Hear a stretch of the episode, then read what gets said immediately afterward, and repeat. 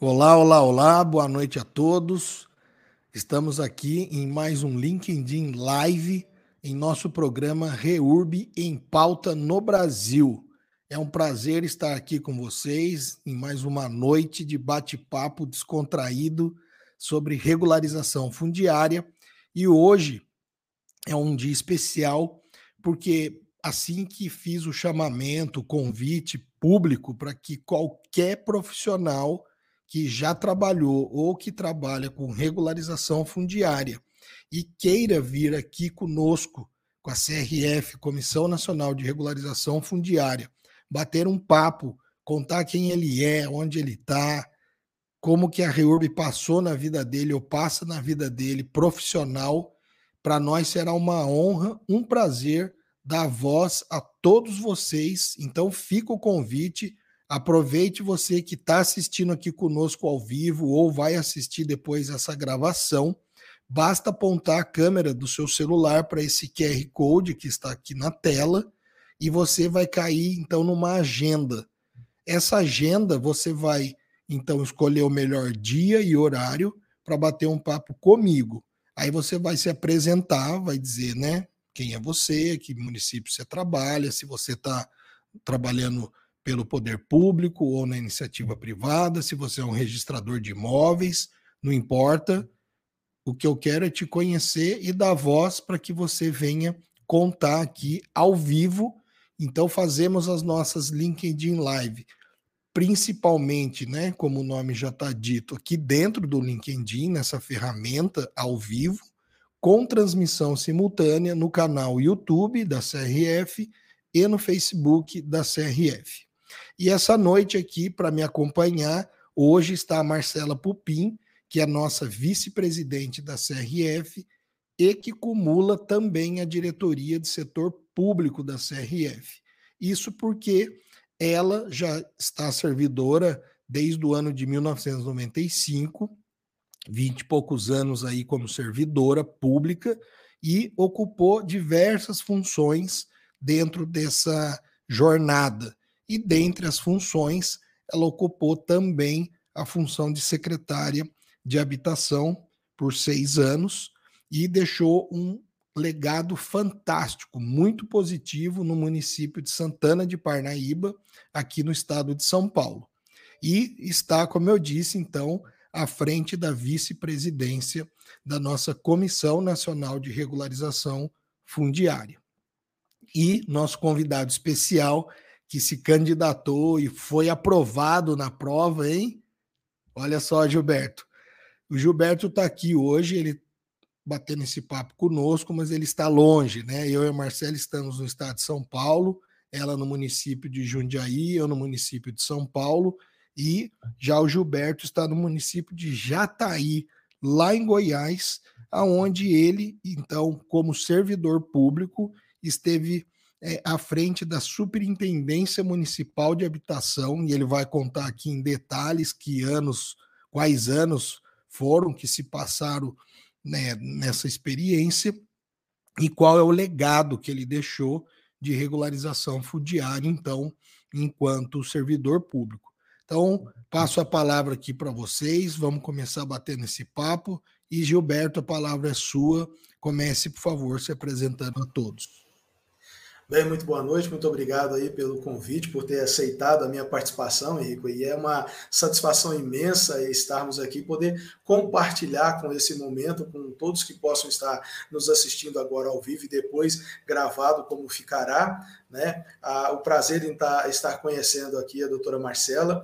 E enquanto servidor público, já desde o ano de 2004, eu passei a estar perto ali do, do vamos dizer assim, do primeiro escalão da, da, dirigência do poder público lá nos idos de 2010, quando eu assumi a Coordenadoria Municipal de Proteção e Defesa Civil.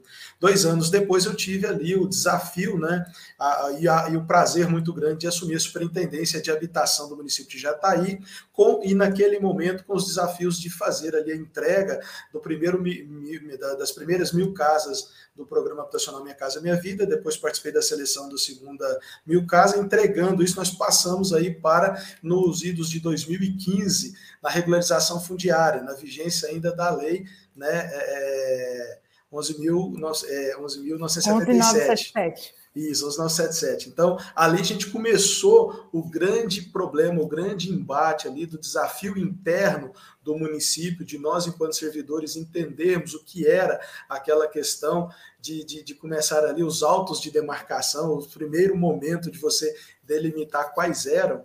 E nós tínhamos um desafio muito grande. Ainda existe esse desafio no município de Jataí, por quê? Somando aos imóveis públicos e aos do Estado, nós temos um pouco mais de 5.500 imóveis tidos como irregulares, e hoje se formam os núcleos urbanos irregulares. Então, o Estado tem uma metodologia nos seus 2 mil imóveis de, de fazer a parte deles um pouco mais, é, é mais lerda, mais é, descompassada com a legislação federal, e nós quando veio a 13.465 2017, a gente teve o grande né, é, é, é boom da, da, da, da, da ida, né? De verdade, deu certo ali o trabalho de, de é, reunirmos e tudo aquilo que era feito do, dos nossos núcleos e colocar em prática tudo aquilo que era exigido no, no, na legislação. Então, o nosso desafio aí vem desde 2015 e conseguimos no ano de 2020 entregar ali as primeiras 990, no início de 2021 mais 240. Então, finalizamos aí das nossas 3.500, mil, mais de 1.100 títulos entregues nas mãos das pessoas, registrados e devidamente entregues para aquelas pessoas, no sentido de trazer a eles a dignidade necessária, de fazer com que aqueles imóveis saiam ali daquela margem né, do mercado imobiliário e venha para a precificação correta, porque existiam núcleos ali em, em, em bairros com valorização excepcional de, de, de, preço de lote. E agora essas pessoas estão tendo a posição de estarem fazendo esse upgrade aí no, no, no seu valor de mercado seus imóveis. Bom, é uma, uma breve introdução aí, à disposição aí para nós batermos um papo legal aí. Muito obrigado a todos. Que bom, Gilberto, que bom sentir esse prazer de construir cidades, né? Então, o que você conta é esse desafio diário de como a gente interligou aquilo que está na cidade, o consolidado lá da cidade, com o papel. Mas não só o papel, a valorização do indivíduo, a valorização urbanística das coisas, né? Então, já está aí está aí, já está aí, está aí no topo, em Goiás, na região aí, é, eu acho que é central, não é? é Nós estamos no sudoeste goiano, estamos sudoeste, a 300, né? é a 360 da capital goiânia. E, e, com esse desafio, porque os parcelamentos irregulares do solo, eles nascem e têm o seu crescimento até fruto do próprio risco que a sociedade da agricultura, da agropecuária, passaram nos desafios dos seus primórdios, nos seus critérios até de, de família, né, o desmembramento familiar. Então, as pessoas acabaram é, com os seus filhos dividindo parcelamentos, dividindo glebas, de forma a construir no futuro, que é esse o nosso hoje, parcelamentos regulares. E aí nós falamos assim: é, qual é o desafio no Brasil, né? É, de entender o que é parcelamento do solo, de entender como fazer essa dinâmica ser saudável, ser economicamente viável, ter infraestrutura projetada, porque como, tá, como nós estamos vendo o estado do Goiás hoje no plano da infraestrutura, Gilberto, o que, que você nos conta aí? Porque a lei 13465 ou 11977 ou a 6766 lá de 79, que dá a nossa diretriz geral do nosso marco urbanístico das cidades, né, de construção do parcelamento do solo, nos exige infraestrutura. As pessoas, elas nos seus parcelamentos, nas suas subdivisões de terra interna, eles acabam deixando a infra, mas vem no futuro buscar uma cobrança do próprio executivo, do próprio legislador, né, muitas vezes, com a construção de planos diretores, leis de uso ocupação do solo, mas, acima de tudo, traduzindo naquele arroz com feijão, é o pedido da infraestrutura necessária. Então, como está o saneamento, como está a infra, como está essa ramificação para entender esse urbanismo aí nas cidades? Como que você está passando por isso? Olha, felizmente, é, eu estou em uma cidade e que, em que sempre o poder público acabou tendo a responsabilidade de trazer essa infraestrutura no sentido de equalizar para todas as pessoas que moram na cidade. Nós estamos hoje com cerca de 92% da nossa cidade com universalização do esgotamento sanitário. Então, todos os bairros que foram objeto da nossa regularização fundiária, eles já contavam com essa infraestrutura necessária e a mais custosa e a mais difícil de estar tá levando ali. Felizmente, nós passamos por um período, há uns dois mandatos, que seria praticamente 100% da cidade foi asfaltada e sendo com que isso foi a todos os bairros onde eram do poder público. Então, aqui no nosso município, nós temos o, é, núcleos urbanos de particulares, núcleos urbanos de particulares que foram impugnados, núcleos urbanos, a grande maioria, esses 3.500 imóveis são do poder público, aquilo que lá no passado eu acabo dizendo o seguinte: a boa vontade do governante local queria fazer uma política habitacional e acabou pegando uma gleba e fazendo ali o parcelamento é, irregular, por assim se dizer, e entregou para as pessoas. Mas isso nunca deixou de ser uma gleba é, ali na, na matrícula tabular do imóvel. Isso só veio agora é, ter esse sentido de existir agora no parcelamento do solo regular registrado no cartório, a partir desse entendimento e dessa construção daquilo que é a regularização fundiária, a REURB. E no nosso caso, todas foram S, por conta de serem bairros historicamente destinados à comunidade de baixa renda. E que, felizmente, como eu disse, ao longo dos governos, eles vieram trazendo ali, não deixando nenhum desses bairros, mesmo que no passado irregulares, mas com a responsabilidade de levar o progresso e levar a infraestrutura até eles. Felizmente, então, nós não tivemos nenhum que ficou para trás por falta dessa infraestrutura, porque quando chega ali na hora de fazer o cronograma, que é exigido pelo cartório, olha, quem é que vai se responsabilizar pela infra? Aí o governo municipal fala, pô, mas não tem dinheiro para fazer isso.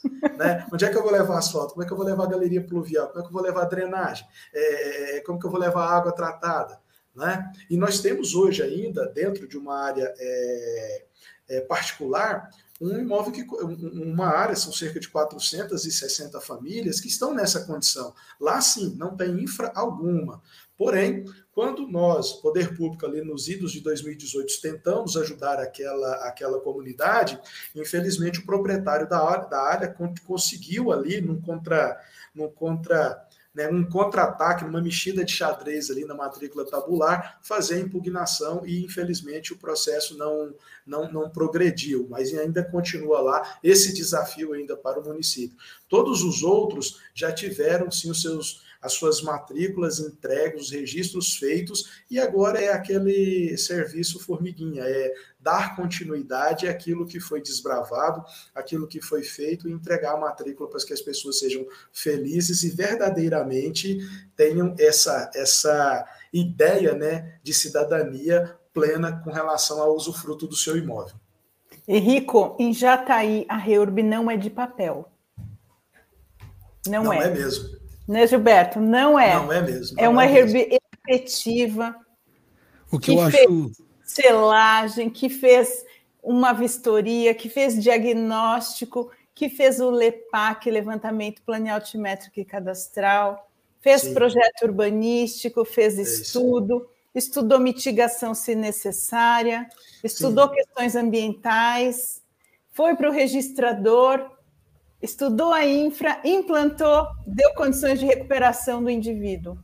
Exatamente. Essa é a rede de Jataí. É um é sucesso lá também. Quando ele fez a entrevista comigo para contar quem ele era e a gente marcar o dia da live, propriamente dito, hoje, ele contou, e vou pedir para ele contar aqui, é que ao longo do tempo eles também foram fazendo, contratando serviços, por exemplo, o LEPAC, que veio para não para Reurb, mas assim como você usou, daí eu comentei que você lá no município, daí você conta aqui também, trocando essa experiência para outros setores entenderem o que, que vocês fizeram e o como e como pensar é, fora da caixa faz total sentido. Então, se você hoje, ah, eu não tenho verba para fazer reurb, a Marcela não tinha verba para fazer reurb.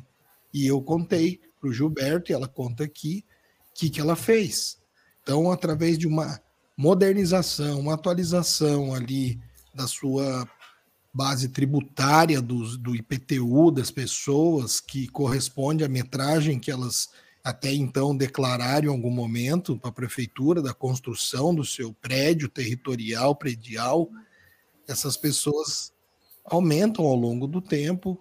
É meio que cultural não comentar, não levar essa notícia para a prefeitura por vários motivos, e dentre eles não ter um aumento mesmo no seu IPTU mas por outro lado, isso acaba prejudicando a própria cidade, né, o próprio município. O IPTU, essa verba, é para voltar para o contribuinte, para o munícipe, de várias formas, e não necessariamente na rua. As pessoas devem pensar, eu pago IPTU, que é no asfalto, não é só no asfalto que vai o IPTU. Ele está distribuído desde a creche, desde a saúde, desde tudo. Então, Exato.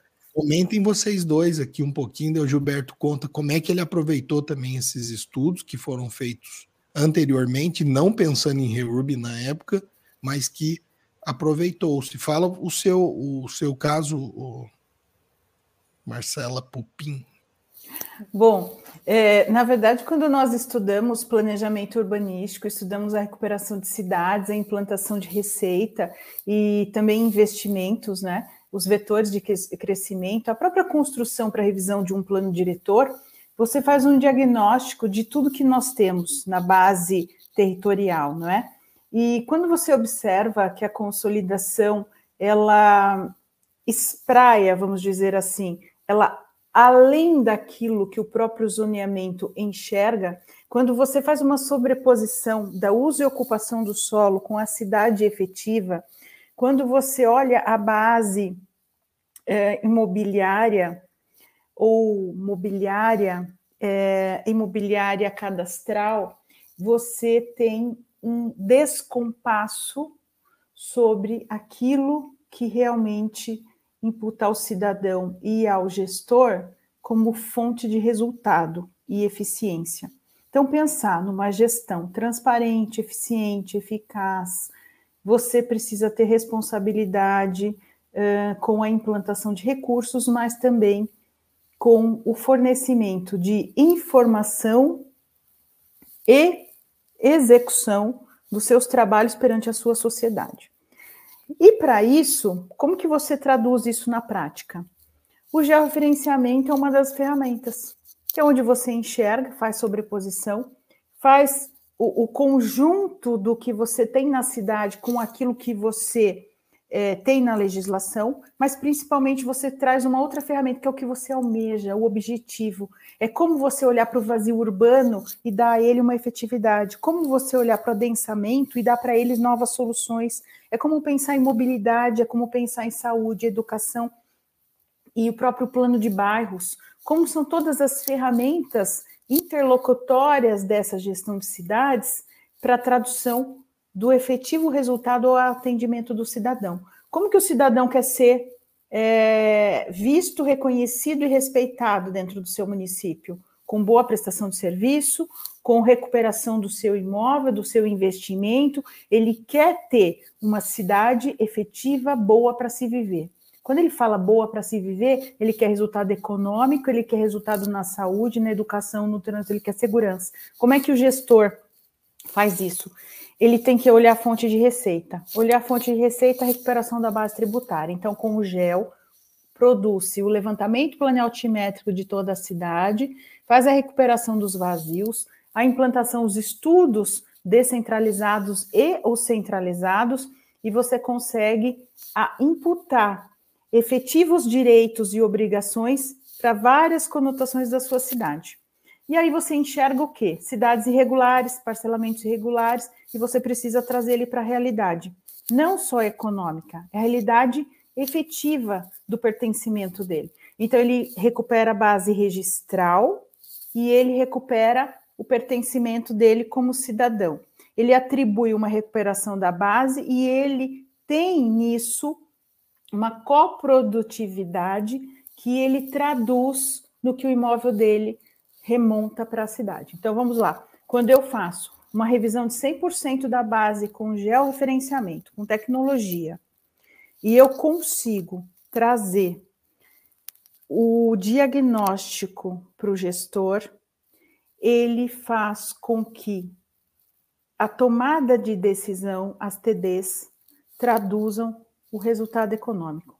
Fizemos o quê? Fizemos o geoprocessamento, fizemos as transparências, trouxemos os efetivos loteamentos, olhamos os vazios urbanos, olhamos os adensamentos, fizemos a interlocução de toda a infra existente ou não, fizemos estudo de onde a saúde tinha que ir, a educação tinha que ir, a mobilidade tinha que ir, e continuamos traduzindo o resultado efetivo da cidade que desejamos.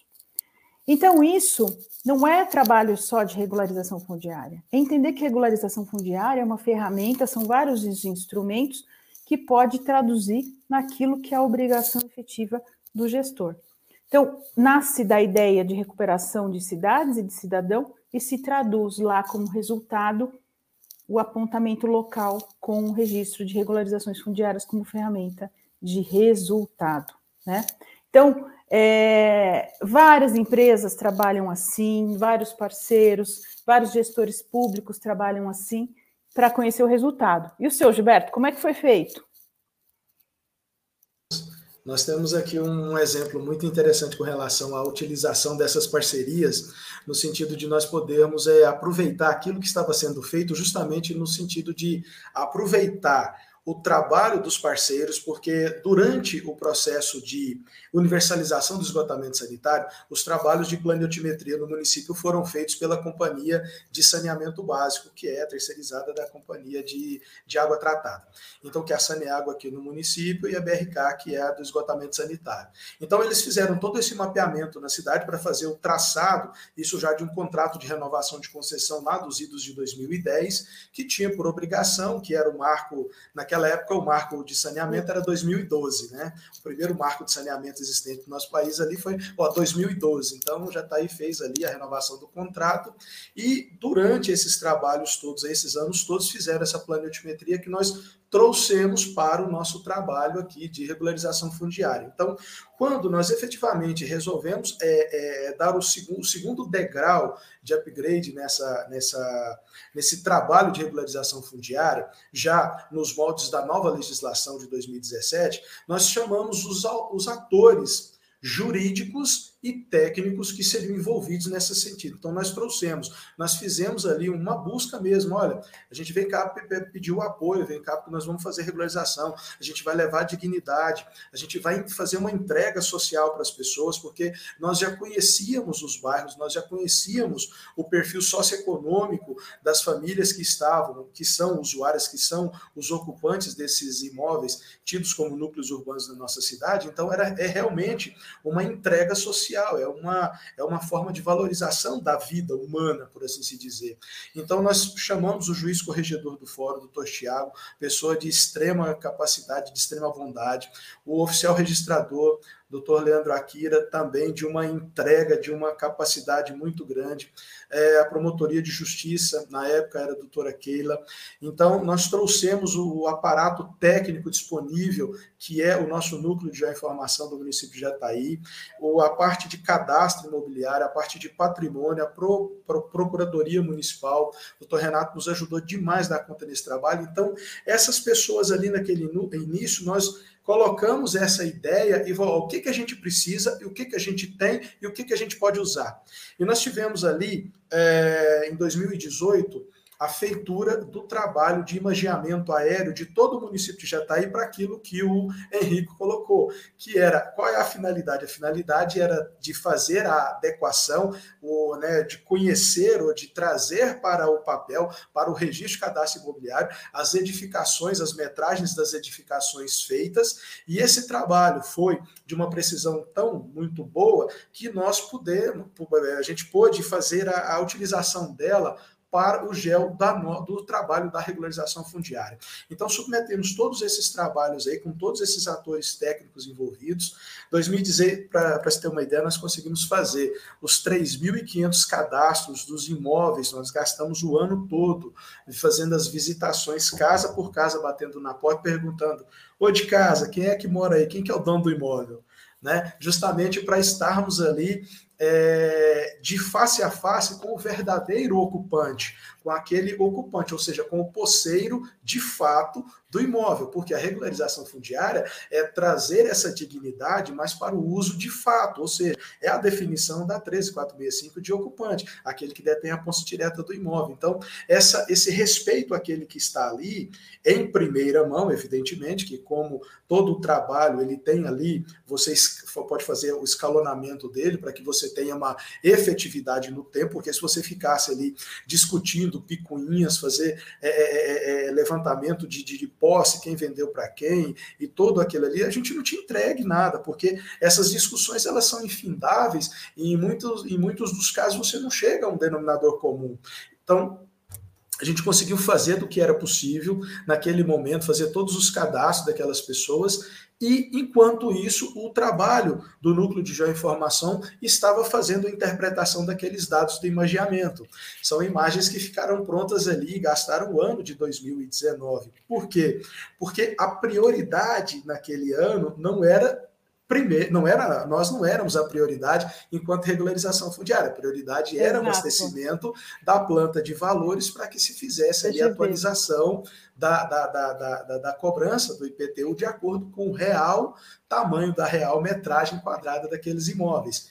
E, enquanto isso, o nosso trabalho ali de, de, de, cadastro, de perfil socioeconômico, de visitação, de adequação, porque quando você traz a realidade fática do imóvel, aquilo que existe lá na vida real das pessoas, para o papel, você encontra um choque. Por quê? Anteriormente, quando o governante municipal, né, o prefeito, é, pensou o bairro, ele fez um desenho, não levou a registro, claro, não fez um loteamento, mas ele pensou um bairro ali em ruas, quadras e lotes, de acordo com o que fosse ele entregar. Olha, a tua casa fica lá na quadra 10, lote 10, a tua fica lá na quadra 1, lote 1, e assim sucessivamente. Porém, ao longo dos anos, as pessoas e lá, ele, digamos que ele tinha lá dois lotes com a frente para a rua X. Quando você vai visitar, eles pegaram aqueles dois lotes com a frente para a rua X e inverteram, são dois lotes com a frente para a rua Y agora.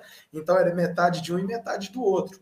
E por ser uma gleba, isso é foi facilitado, porque a gente ia em campo, identificava aquelas aqueles imóveis daquela forma e trazíamos para o projeto e aquele projeto virava o projeto que era entregue ali para o cartório de registro de imóveis. Mas também nos deparamos e nós tínhamos também um loteamento, um núcleo urbano irregular, onde todos os 490 imóveis já possuem as suas respectivas matrículas individualizadas. Então, já é um trabalho cartorário diferenciado. Então, naquele momento, a gente vai pelo mais difícil ou vai pelo mais fácil? Vamos pelos que são glebas. Por quê? Porque nesse momento a gente consegue fazer o trabalho, a gente faz todo o trabalho de mapeamento, a gente já tem todo o trabalho feito de campo, o, todo o trabalho burocrático, por assim se dizer, né? toda a qualificação das pessoas já foi feito, e depois de feito, a gente teve o trabalho de revisitação dos imóveis justamente para fazer o quê? Bater na porta novamente e falar, ou, oh, quem que é o dono da casa? Para saber se aquela pessoa que está lá ocupando de verdade é aquela que está no cadastro, justamente para que você mantenha essa dignidade daquele real ocupante do imóvel. Então, nesse sentido, nós conseguimos fazer um trabalho onde o custo direto do município ele foi minimizado porque o trabalho que foi feito de imagiamento aéreo ele teve o seu objetivo o objetivo foi concretizado existiu ali o retorno financeiro necessário e nós tivemos o nosso retorno de benefício que não foi diretamente mas pudemos utilizar aquilo ali porque ele era adequado àquilo que era exigido tanto na lei quanto no decreto, para que nós pudéssemos extrair daquele imaginamento o mapeamento necessário para que nós pudéssemos fazer o desenho dos núcleos urbanos. Exatamente. Então, é, é assim, assim, é por isso que eu gosto de, de falar as pessoas que trabalharam com a gente, porque quando a gente representa o município, não é a gente. E olha só que interessante, nós começamos em 2015. O atual prefeito era o prefeito daquela época e eu tive uma oportunidade ímpar, que foi trabalhar em dois governos diferentes. Então, o benefício social, ele foi tão maior do que aquela sistemática política que é a troca de governo, o que naturalmente todo escalão, né, todo o primeiro escalão ali, ele é substituído por conta da, da, da naturalidade da, das questões políticas, e nós tivemos a oportunidade de dar continuidade ao nosso trabalho fazendo a entrega. Então, nós começamos lá numa época da, do auto de demarcação, tivemos impugnações, nós tivemos é, é, retificação de matrícula para ser feita, nós tivemos que fazer readequações, porque quando você pega lá para descobrir, ah, a imagem, o núcleo urbano, ele contém, ele está contido, ele cabe na matrícula, o que, que precisa ser feito? Opa, tem um defeito aqui. Então, ele exige um trabalho técnico muito grande. Então, não é uma pessoa, não é o Gilberto quem fez, é uma equipe toda que fez. Então, o município de Jataí, segundo o nosso oficial registrador, foi um dos pioneiros em entrega de matrícula aqui na nossa, na nossa região de Goiás. Então, nós tivemos a oportunidade de ter um aceleramento por conta disso. Ah, mas não tem investimento para os trabalhos. Então, o que, que esse investimento, como você mesmo colocou, que investimento a gente pode usar em outras áreas? Poxa, só a atualização da planta do, do, do, do IPTU já paga o trabalho. Exato. É, é, quando, quando você faz essa recuperação, como fizemos, a, sempre a gente usa no plural, né, Gilberto? Isso mesmo. É, fizemos, né? Porque a gente não fez sozinho, fez com não, não, não. uma equipe, com engenheiros, arquitetos, assistentes sociais, com administrativo. Eu falo, até, até a nossa copeira faz parte de toda essa sistematização da REURB, né? De tão intensa que ela é, né? Mas o, o, essa grande fórmula do imaginamento é, é para traduzir então, é o levantamento de forma universal, 100% ali num, num, polígono gigante, que é aquele polígono do município. Então, é, é, entender o município, é olhar, é a fotografia do município. Aí você faz aí essa tradução de imagem, recupera, é por isso imaginamento, o trabalho de restituição das imagens, e depois você trabalha com a vetorização dos imóveis, inclusive fazendo um cálculo de pavimentos positiva e negativa para aqueles que têm uma declividade muito acentuada, e a gente consegue fazer essa tradução para a base tributária. Isso é fantástico, é um trabalho de velocidade, de investimento é, enxuto, mas que se recupera uma base. Então, é, nós fizemos uma recuperação que você traduz investimento de 5 milhões de recuperação na base tributária né? Quando você faz isso. E as pessoas querem recuperar porque ela quer pertencer a esse município. Então é, é fantástico isso, né, Gilberto? E aí você traduz e você usa essa base colocando, agregando a ela toda a outra plataforma que a cidade tem, que são todos os outros canais de investimento, receita e tudo mais. Então, esse, é, esse trabalho de georreferenciamento, de geoprocessamento, ele não é exclusivo de obras, planejamento ou habitação, né? Mas ele é da cidade. Então, finanças trabalha com isso, a educação, a saúde, a segurança, e, e, todos juntos fazem essa gestão. Por isso que é um trabalho muito eficiente e efetivo, porque ele recupera a base, mas ele traduz e ele dá condições de você ir ver em loco. Então, vamos lá para vamos lá para nossa sentença de fórmula. Qual que é a fórmula? Faço o levantamento e quando eu não quero só fazer, quando eu tenho condições de pensar macro, eu não vou lá só para campo ficar fazendo o levantamento, que eu falo com aquela estação de fotografia que a gente brincava quando era criança, né, Gilberto? Aquele monte de gente tirando fotografia na rua, não é isso. É a estação, a, a base de levantamento, hoje ela já é aérea, fantástico, traz para nós velocidade, transparência e efetividade.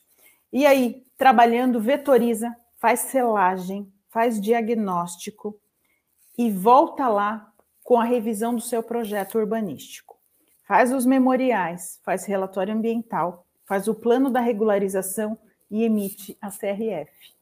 Vai para o registrador e depois você monitora a sua cidade, constrói a sua cidade e é efetivo. Então, Henrico é um caso de sucesso.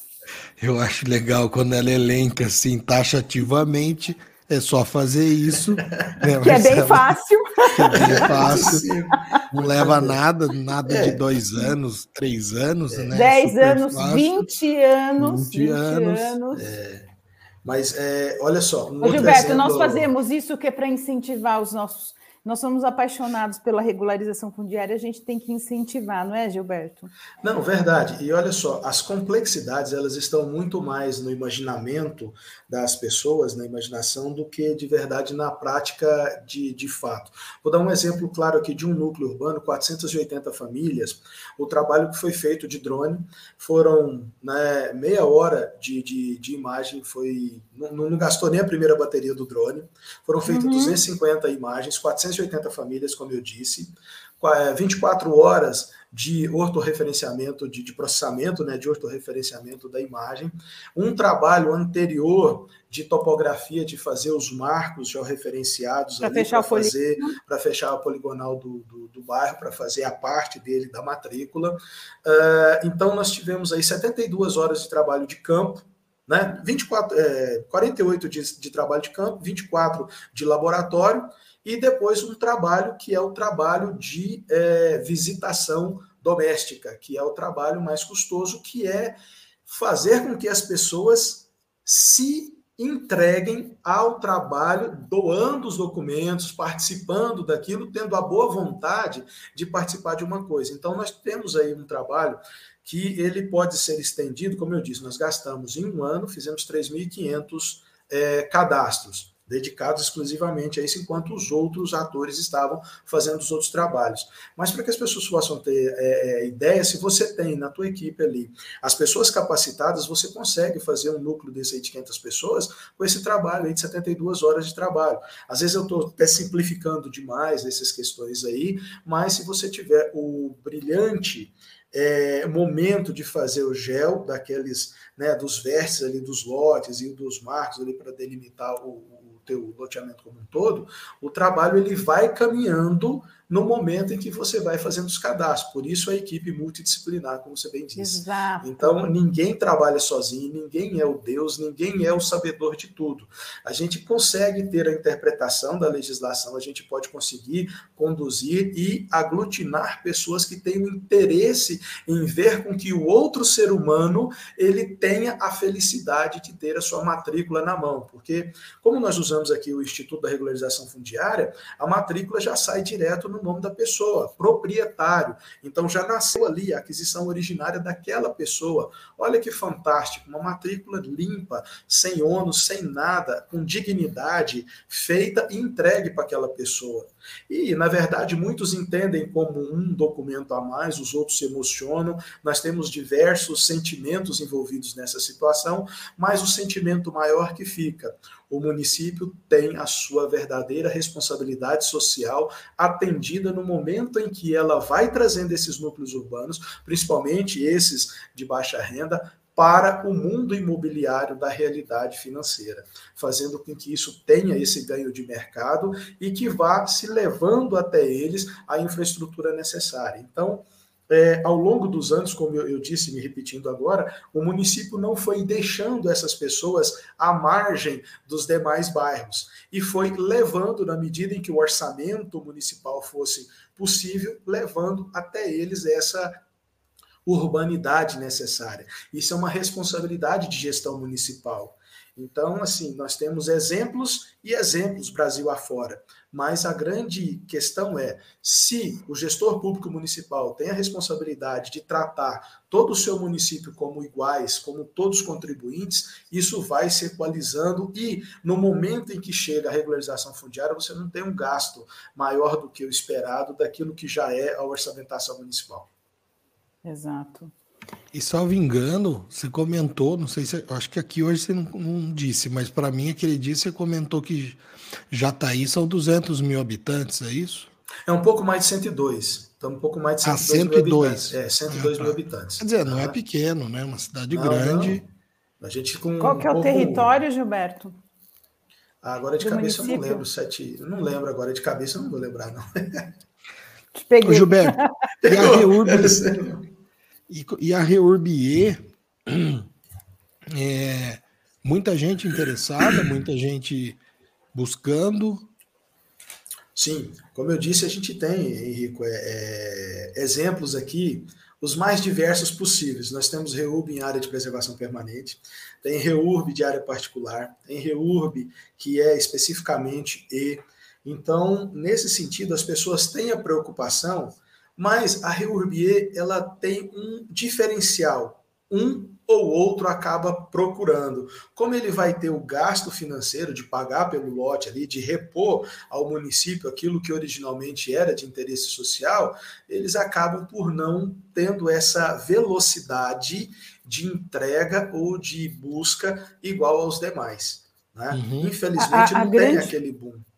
É, a grande dica para a Reurbier, quando você faz o diagnóstico das cidades, é fazer essa interferência realmente com os loteadores ou os beneficiários, expedindo diretrizes e dando realmente a eles um manual de como trazer isso, né? Porque algumas reurbis ex, eles fazem a solicitação, mas deixam ela dormindo. Eu falo, ela, é, eles pensam que é só pedir e deixar ela dormindo lá no poder público, né? Então, exatamente precisa ter essa conotação de compreensão de que é uma grande ferramenta Reurbier de trabalho para a efetividade daqueles núcleos que estão fora da característica do S, né? Que para quem está aqui participando com a gente, a diferença da S com a E é exatamente uma situação econômica da predominância do núcleo, das pessoas do núcleo, e também que é produto daquele, daquele momento da selagem, do cadastro, de como você interagiu e fez a tradução econômica daquela propriedade e a responsabilização da infraestrutura do resultado desse núcleo, né? Faz toda a interferência nesse conceito de SE. Então, é, olá, nosso colega ajudou lá, já está aí. Olá, obrigada. 7.100 metros quadrados. É, então, essa. Renatinha, inter... pessoa importante, trabalha comigo, esse rapaz. É isso que é bom, né? A gente está sempre junto aí com a nossa equipe, né? A equipe faz toda a diferença para a gente, senão não faz reurb, não faz urbanismo, não é? é e aí, pessoa, grande pessoa. Bom, então esse esse resultado de análise é que traduz essa efetividade. Uh, deixa eu só fazer uma pergunta técnica, Henrico. Nós temos um, um tempo aqui para o nosso para nossa live? Não, não a princípio dura. A princípio a gente faz em uma hora. A gente está aqui com 42 minutos ao vivo. Então tá. E, e aí o que eu queria também trazer para esse, esse cenário das nossas discussões é existe aí, não só na E, mas também aquelas regularizações fundiárias de áreas muito antigas, vocês estão fazendo aí anterior a 79, com, acabaram se debruçando algum episódio assim? aquelas do artigo 69 lá da lei. a inominada. A inominada. e aí? Não, não. Felizmente não, felizmente não, não é. chegamos é. nesse ponto. Os bairros não são tão antigos assim. Todos eles se contemplaram ali em todas é, na tranquilidade de todos os projetos ali da tinham que fazer no, naturalmente os projetos normais, não era só a, a, a, titulatória por assim se dizer, né? Mas o desafio de, de, de entender esses loteamentos foi a, a tranquilidade de nós estarmos ali tão somente fazendo aquela responsabilidade necessária e transformar em um papelzinho bonitinho do cartório lá para aquelas pessoas. E o Ministério Público tem uma coparticipação com vocês efetiva nesses trabalhos? Sim, sim. Lembro naquelas primeiras reuniões ali, sim, o Ministério Público, o juiz que é o regedor, oficial registrador, procuradoria, todos estávamos ali imbuídos no intuito maior que era, primeiramente, buscar quais eram os núcleos, fazer a classificação socioeconômica dos mesmos. A gente já conhecia os bairros, todos se classificaram como Rio Urbier, naturalmente. Tomamos ali as decisões no sentido de como nós iríamos conduzir aqueles que não se enquadrariam no quesito Rio Urbier, da gratuidade, por conta do, do, do do quesito né, de, de renda acima de 5 mil reais, que esses seriam necessários fazer o pagamento do imóvel dentro daquilo que pede a legislação, até por conta do Instituto Legitimação Fundiária exige, que a pessoa não pode nem ter mais de uma legitimação. E naquele momento a gente discutiu, ou tentou se discutir, as questões jurídicas envolvidas. É evidentemente que cada um naquela, na, na, na, na sua posição enquanto ator, porque o oficial registrador ele não tem o papel de ensinar, ele está ali no papel de fiscalizar, de aceitar, de fazer a crítica legal documental. O juiz corregedor ele é a instância superior, e, e falando do juiz corregedor, a gente teve também casos de necessidade de suscitação de dúvidas, justamente para discutir quesitos durante esses momentos de, de regularização fundiária, por conta de interpretação legal, porque, como eu disse, a gente tem loteamentos que são glebas, loteamentos que têm matrículas já individualizadas e nós temos lotes esparramados na cidade. Então, são sistemáticas diferentes, metodologias diferentes e que precisam ser tratadas legalmente de forma muito diferente também. Exato. Então, é, é a gente tira disso que a Reurb é uma mesa redonda sempre, sim, vários sim. atores, né? Sim, claro. E, claro, porque... E principalmente para a tradução desse, desse posicionamento efetivo, né? essa situação positiva de resultado, como você está colocando pelo registrador. É, aproveitando, você, essa regularização, esse cenário, foi totalmente em núcleos horizontais ou você também enfrentou algum vertical? Não, nossa cidade, ela originalmente nasceu de forma espraiada, né? agora que está se verticalizando. Eu até entendo que é uma solução urbanística interessante a verticalização, resguardada as proporções de infraestrutura necessária, mas os nossos bairros, os nossos núcleos urbanos de irregularidades são todos horizontais no, e facilitando aí talvez o trabalho. Entendi. E as questões ambientais, as tão polêmicas, ah, essas, como eu disse, a gente foi pelos mais fáceis e fomos deixando esses outros. Então, quando a gente tinha uma gleba muito grande e até custosa de se trabalhar em um determinado bairro, foi preferível nós fazermos os desmembramentos necessários para que se especializasse ali qual seria o núcleo, o objeto do trabalho da regularização fundiária. E uh, é, um, é um bairro que está à margem de um rio, porém esse corpo d'água ele foi transformado por uma, por uma PCH. Então, quando a lagoa, né, aquela área de represamento está no, na área urbana, ela é apenas 30 metros de é, de área de preservação permanente, no entendimento da legislação, isso trouxe uma facilidade. Felizmente, aquilo que era um problema ambiental acabou deixando de ser, no sentido de poder aproveitar um pouco mais daquela parte, e infelizmente essas áreas são hoje é, ocupadas por pessoas de poder aquisitivo um tanto quanto é, diferente dos demais, e isso será tratado aí num momento diferente pelo município. Né? Como eu disse, hoje eu não estou mais à frente da Superintendência de Habitação desde junho do ano passado, então hoje eu estou já, eu vou completar o mês que vem um ano é, à frente da, da, da, diretoria de fiscalização. E aquele legado que nós deixamos ali no período que nós ficamos lá na superintendência, a gente acabou entregando assim de bom grado a todos os, os, os a outra equipe que assumiu a, a superintendência, espero que tenham ali é, é, gostado do que foi dado, do que foi dado com muito carinho, com muito bom gosto, porque eu entendo que nada é meu, mas é do município, é das pessoas e quem precisa, quem merece são cidadãos. Então, felizmente, aquele núcleo, no momento em que se dividiu as matrículas, se trabalhou é, é, é, nessa formatação, a gente conseguiu legalmente entender o núcleo e dividir o que era possível, o que era é, é, impossível de se fazer. E esse que é impossível vai ser tratado na, na hora que chegar a vez dele da forma legal que lhe couber. Lembrando né, que a REURB pode ser feita em fases, ou com, seu, com julgamento em polígonos, né? E você Exatamente. define o polígono para enfrentamento de todas essas situações, né? De todas essas necessidades e principalmente das mitigações. É. É, não é? Então, o, o plano da REURB, ele efetivamente decorre da construção da necessidade de mitigações. Você passou muitos enfrentamentos ou foi realmente tranquilo aí para desses resultados? É que você já falou que foram nas mais fáceis, né? Ainda não, não, deu tanto problema. Não, não, felizmente não. Eu, como eu disse, quando a gente começou lá, numa outra legislação, o entender da, do que era ali a, a demarcação urbanística que era para ser feita lá, da 977, nós nos deparamos justamente com isso. Matrículas que não representavam a realidade fática existencial do, da mancha do bairro. Nós tínhamos ali, é, nós tivemos matrículas que foram impugnadas porque o, o, proprietário anterior da matrícula simplesmente foi o cartão e falou: ah, não recebi do município.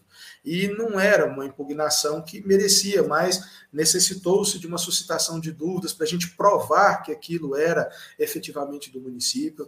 Então, nós tivemos um período custoso de conhecimento das pedras, justamente para a gente poder chegar até na, nos idos de 2017 com a nova legislação, que nós pudéssemos caminhar mais tranquilamente com a nova metodologia da, da, da legitimação fundiária, da, da, nova legislação.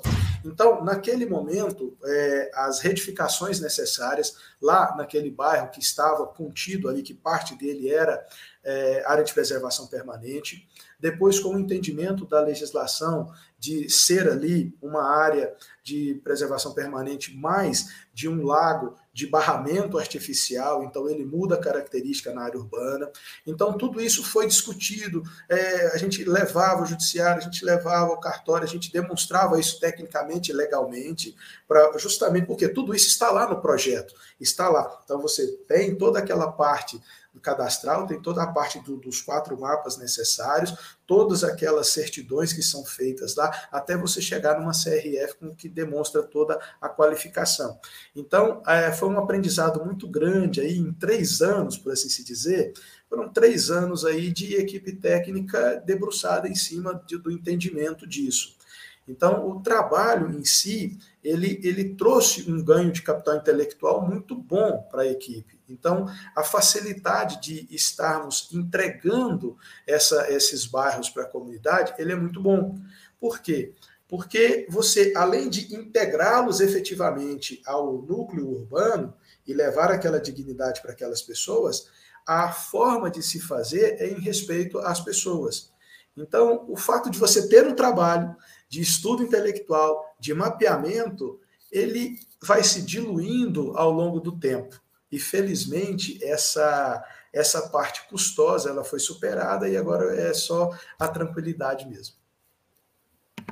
Exato. Marcela, puder o Brasil Oi. ter gestores e ter profissionais, servidores, empregados públicos com tamanho engajamento, né, que vocês dois você eu já conhecia, né? A sua trajetória e a sua, a sua é, execução de Reurb. E aqui ele contando vai enchendo os olhos, né? De ver. Você vê que ele Muito domina, bom, estudou, é. aprendeu e está pronto. Foi para prática. Teve Olha, resultado. tá com cara de que está pronto para cair para o lado do setor privado, hein, o Gilberto? achando que tá na hora de empreender, hein? É, a gente está com alguns planos aí para o próximo semestre, aí, no sentido de terminar uma, uma qualificação e irmos para o ramo de regularização de imóveis. Nós temos aí uma métrica de 30 mil imóveis, né? Sei lá, milhões. 30% dos imóveis, né? 30% dos imóveis. milhões. Né? Então, no Brasil são 50%, só. Gilberto. olha só. Não, chegou um, um caso que uma registradora, colocando uma dessas lives que eu assistia, colocou assim: olha, o bairro, a cidade que eu estou indo não tem um imóvel registrado. Né? Então é tudo irregular. Olha o manancial que é. Então a gente tem o segundo semestre. É, tem cidade 100% irregular. Né? Eu estou assumindo um desafio em Barueri da gente implantar isso e a capacitação técnica para a equipe, ter efetividade e traduzir esse amor em resultado. O, e, e, capacitar o Brasil. Porque, por isso que nós estamos aqui, não é, Rico? É capacitar o Brasil, é unir profissionais, é, é dar condições de discutir, é trazer para a baila essas, esses enfrentamentos, é esse empoderamento de resultado, porque tem gente que sente muita dificuldade de trabalhar a REURB.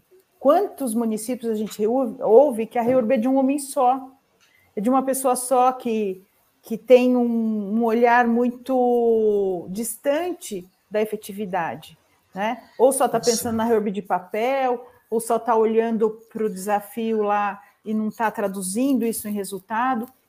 Então, pensa que é custosa, pensa que é difícil. E, então, esse empoderamento é que nós queremos trazer, né? É, é trazer realmente os nossos amigos, os nossos colegas profissionais aí para o nosso dia a dia. Eu, eu, tenho um, nós temos um grupo, fazemos uma pós em Direito Notarial e Registral na Paulista da Magistratura, e tivemos um módulo de urbanismo, e isso, olha como é gostoso traduzir isso, resultado, porque o registrador faz parte desse sucesso. Ele não quer só ficar tão distante da sociedade, ele não quer ficar lá olhando a, aquele monte de registros sem conhecer aquela sociedade. Ele precisa que aquela base de dados seja nossa e que a nossa seja deles. Nós precisamos deles.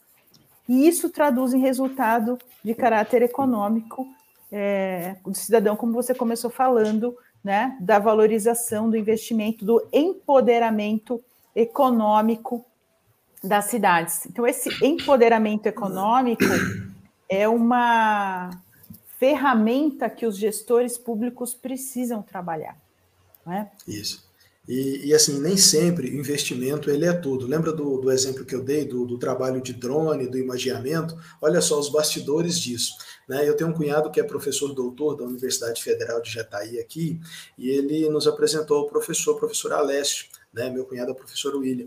E a, a, a vice-prefeita anterior é uma amiga muito antiga, uma, uma, uma, advogada da cidade, e estava ajudando esse pessoal desse núcleo. Esse núcleo não fazia parte ali dos trabalhos do município, a gente foi ofertar o conhecimento, mas a gente não tinha como fazer a entrega dos trabalhos que a gente tinha, porque a gente não tinha o trabalho dali, daquele local.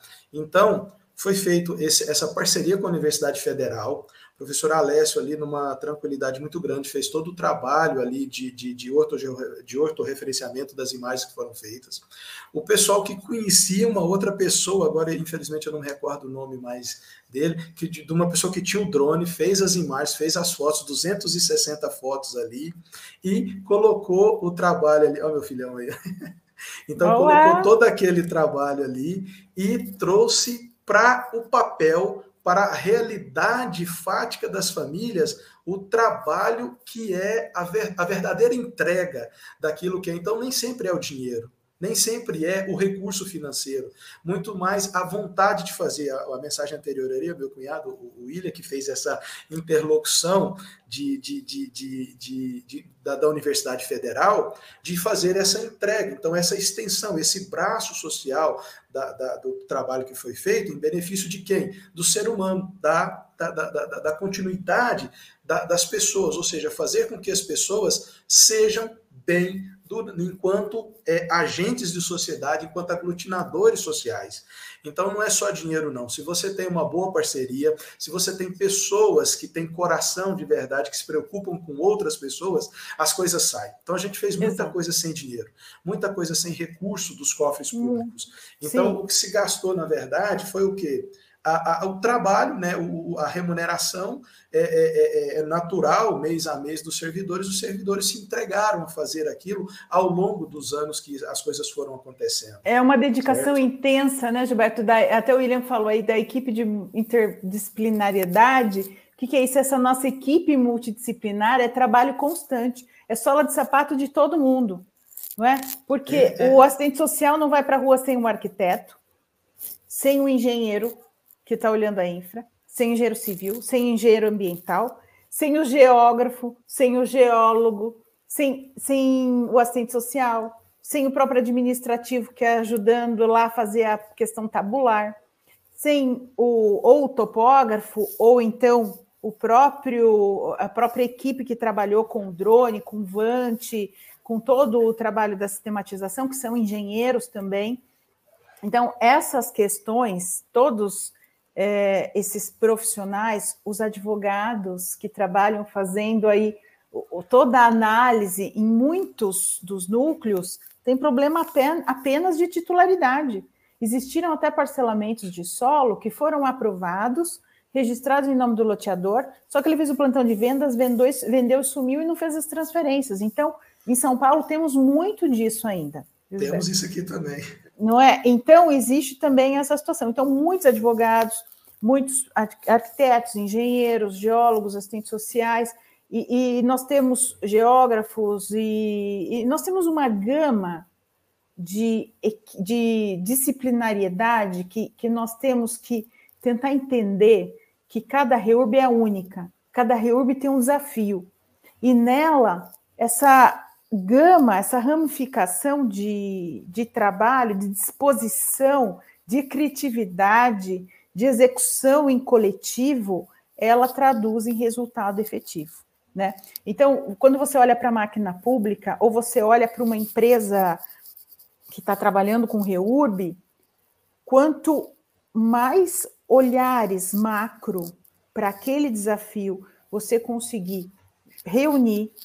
Então, eu sempre brinco assim: é CAL, é CREA, é o AB, é o administrativo. Eu, eu brinco sempre assim, e a copeira, porque ela tem o olhar, ela traduz, ela vai junto com a gente, porque precisa traduzir a realidade, é isso que eu quero dizer. Então, isso é, sem dúvida, essencial ao resultado da REURB. Uh, a lei obriga, obriga muitos profissionais, né?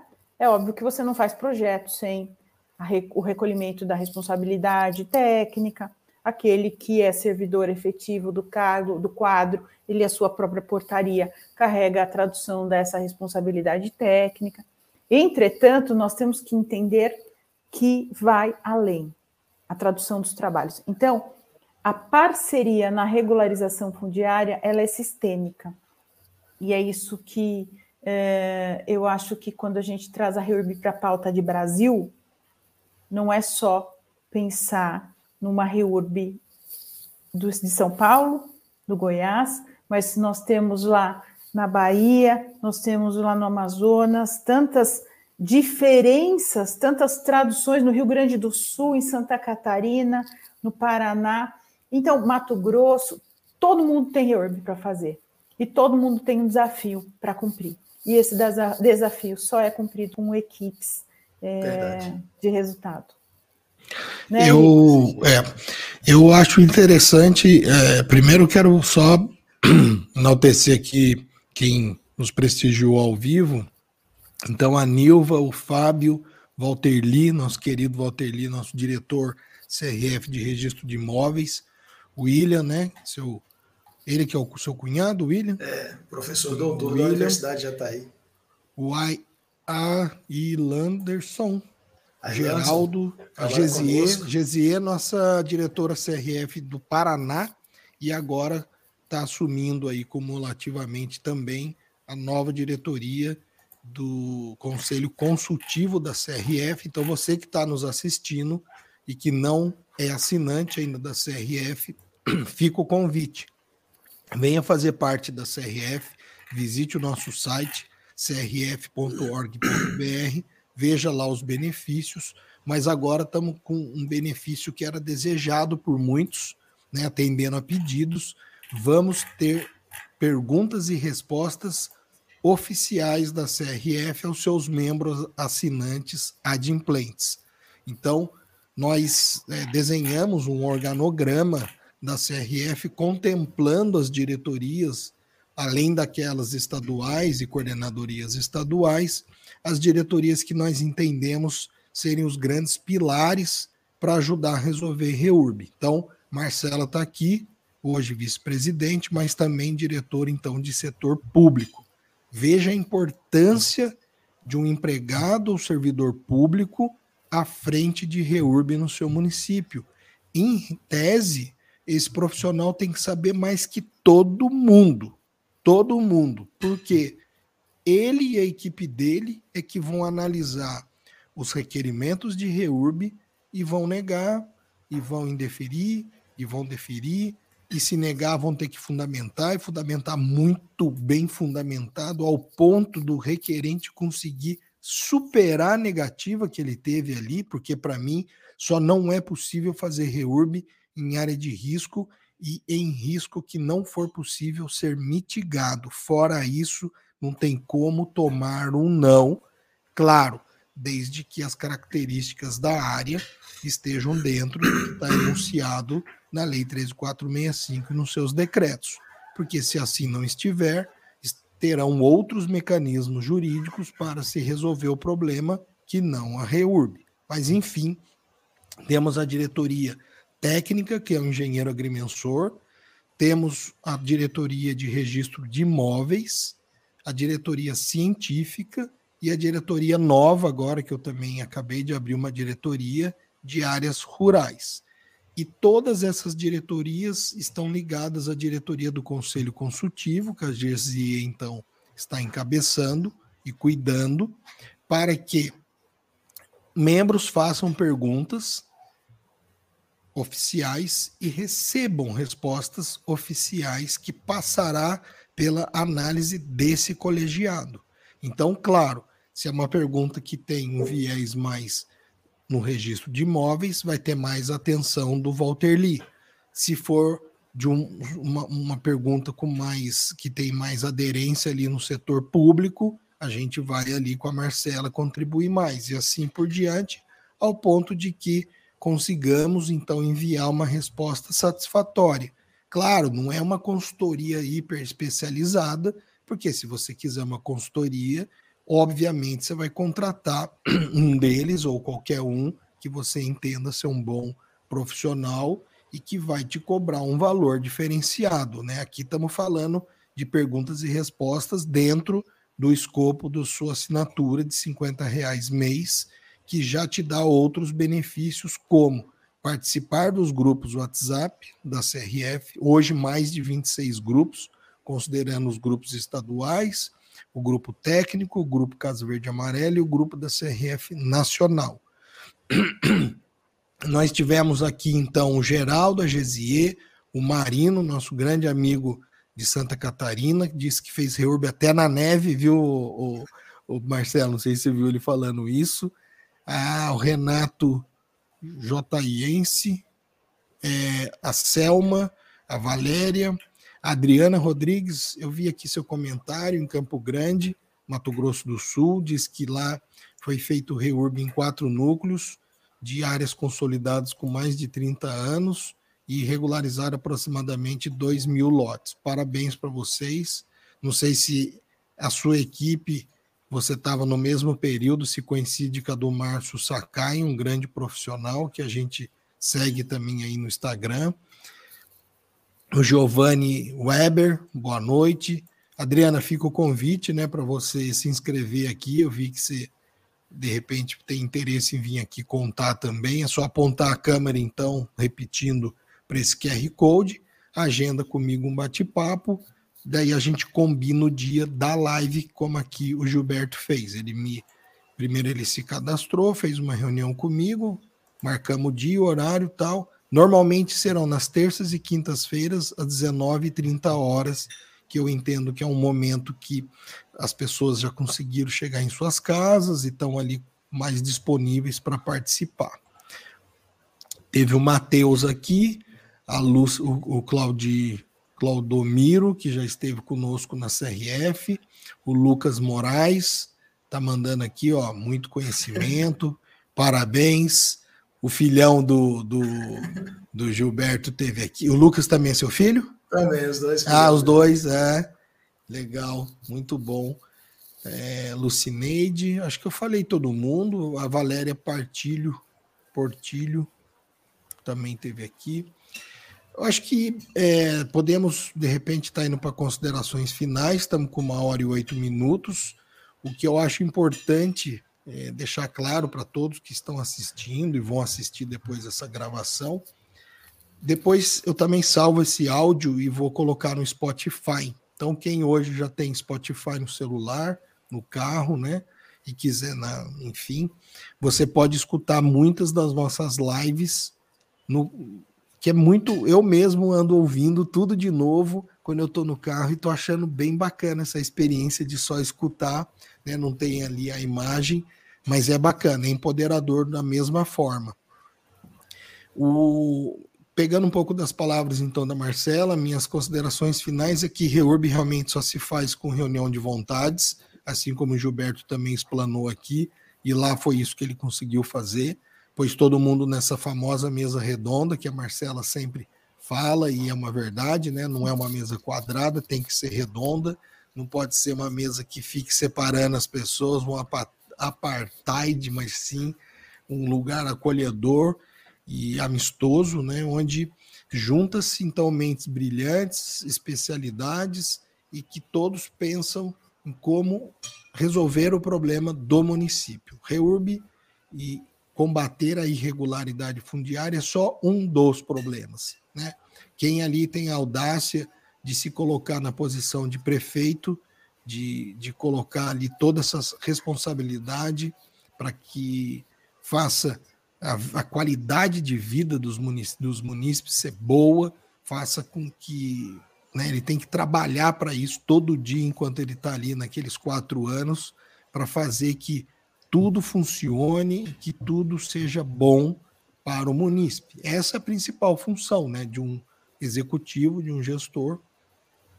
Então fica o convite para quem trabalha ou quer trabalhar com Reurb, venha nos conhecer na CRF, essa rede, né, a maior e melhor rede nacional de profissionais que estudam, debatem, promovem e executam Reurb nos seus municípios, estando dentro do setor público ou atuando como empreendedor no setor privado ou registradores de imóveis. Temos aqui promotores de justiça, procurador do estado, procurador do município. É uma rede fantástica. Eu não posso falar, sou suspeito, mas é muito bacana. Inclusive, fica aí também a dica, já agenda aí na sua anota aí, né, na agenda que nos dias 6 e 7 de outubro desse ano estaremos realizando novamente no município de São Paulo o segundo Congresso Nacional de Regularização Fundiária, onde teremos mais de 30 palestrantes já confirmados e que sempre vamos tentar levar o melhor é, papo com vocês lá do que for mais polêmico, mais palpitante e atual sobre execução de REURB. É muito interessante já se programa. Essa é a grande mesa redonda da Reurb. Com certeza, porque passagem, né, a gente sabe que teve aumento, é, a gente sabe que todo esse deslocamento, investimento em conhecimento, é, hoje em dia está ficando talvez um pouco mais penoso, mas vale a pena. Então tem alguns meses, se programe, veja valor de passagem, se você vem de outros estados, veja valor de hotel Inclusive, a gente faz o evento já dentro de um motel para facilitar para a pessoa se hospedar ali e não precisar ficar se deslocando muito com táxis e tal. Vai ser bem legal. Aqui o Walter Lee mandando um, um parabéns para nós, doutora Marcela, Henrico Gilberto, excelente explanação. O Walter Lee sempre muito solícito também muito. e carinhoso com todos. Passo a palavra para vocês e podemos encerrar. Vamos lá, Gilberto. É, eu agradeço é, de verdade a oportunidade. Né? A primeira conversa com o Henrico foi muito esclarecedora, foi muito legal. E a gente é, ter a oportunidade de ter participado nesse momento de vida das pessoas não tem preço. Isso é fantástico. É o momento de você entender que são pessoas com pessoas fazendo por pessoas. Então, mesmo que seja uma iniciativa privada, seja a iniciativa do poder público, o objetivo maior é sempre um: é enaltecer, engrandecer aquilo que é o ser humano que está ali na cidade e que tem a necessidade de, de, ter o seu reconhecimento enquanto pessoa dentro da urbanidade. Então, é o meu agradecimento aí aos prefeitos com os quais eu tive a oportunidade de trabalhar, o atual prefeito, que era o prefeito anterior, o prefeito da gestão passada.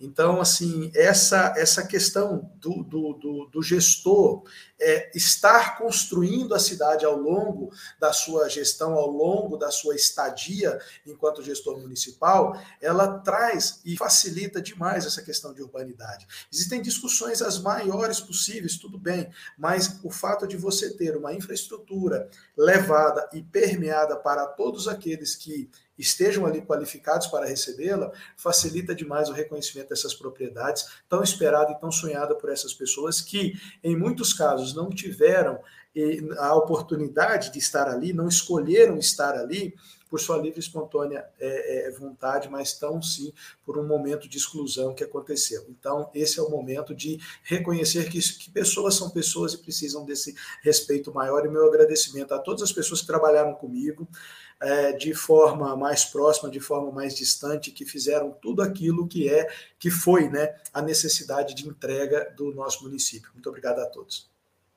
Exatamente. Parte da nossa equipe é desde o nosso gestor maior, né, nosso chefe do executivo, sempre o nosso legislativo, nosso judiciário, são todos membros dessa nossa equipe de REURB. Fazer REURB é isso, né?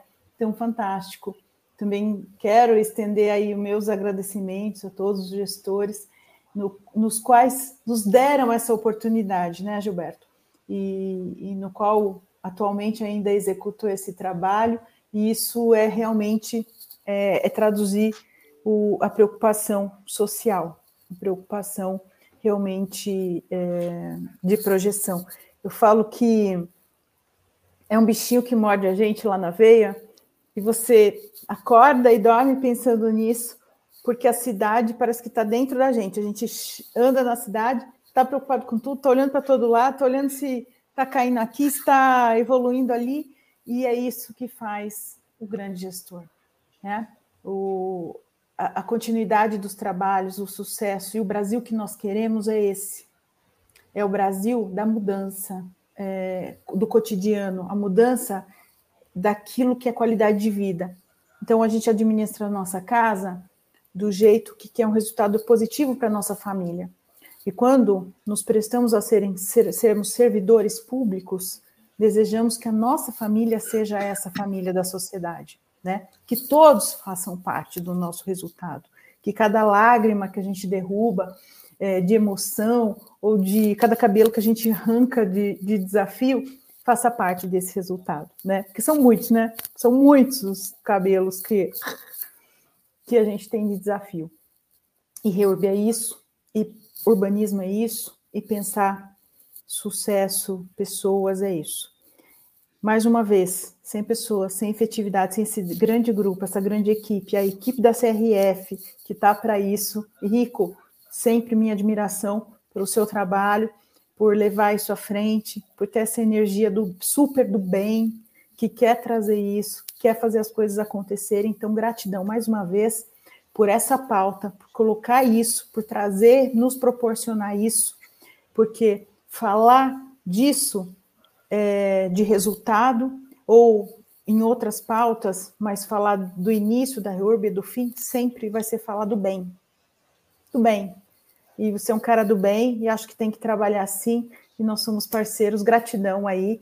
Obrigada a todos da CRF, todos os nossos parceiros, os nossos colegas, aqueles que trazem nos grupos, no cotidiano, todas as polêmicas, os desafios e, e sintam-se empoderados, porque essa ferramenta de urbanismo não é uma ferramenta do papel, é uma ferramenta da evolução, como disse o Gilberto, do cidadão. Muito obrigada a todos, boa noite. Olha, a Marcela, vou dizer para você, ela, ela começou a me emocionar aqui de novo, eu segurei, porque ela fez isso comigo no congresso, e já estou vendo que nesse segundo congresso ela vai derrubar eu de novo, viu? É muito obrigado, eu fico muito feliz, com, obviamente, com o reconhecimento né, do, do que a gente tem feito eu sempre me sinto um grande privilegiado de ter a mente de empreendedor, mas de ter conseguido unir, reunir excelentes profissionais que sabem 10 mil vezes mais do que eu, Reurb, e eu nunca me coloquei na, na posição do, desse profissional né, que sabia tudo de Reurb.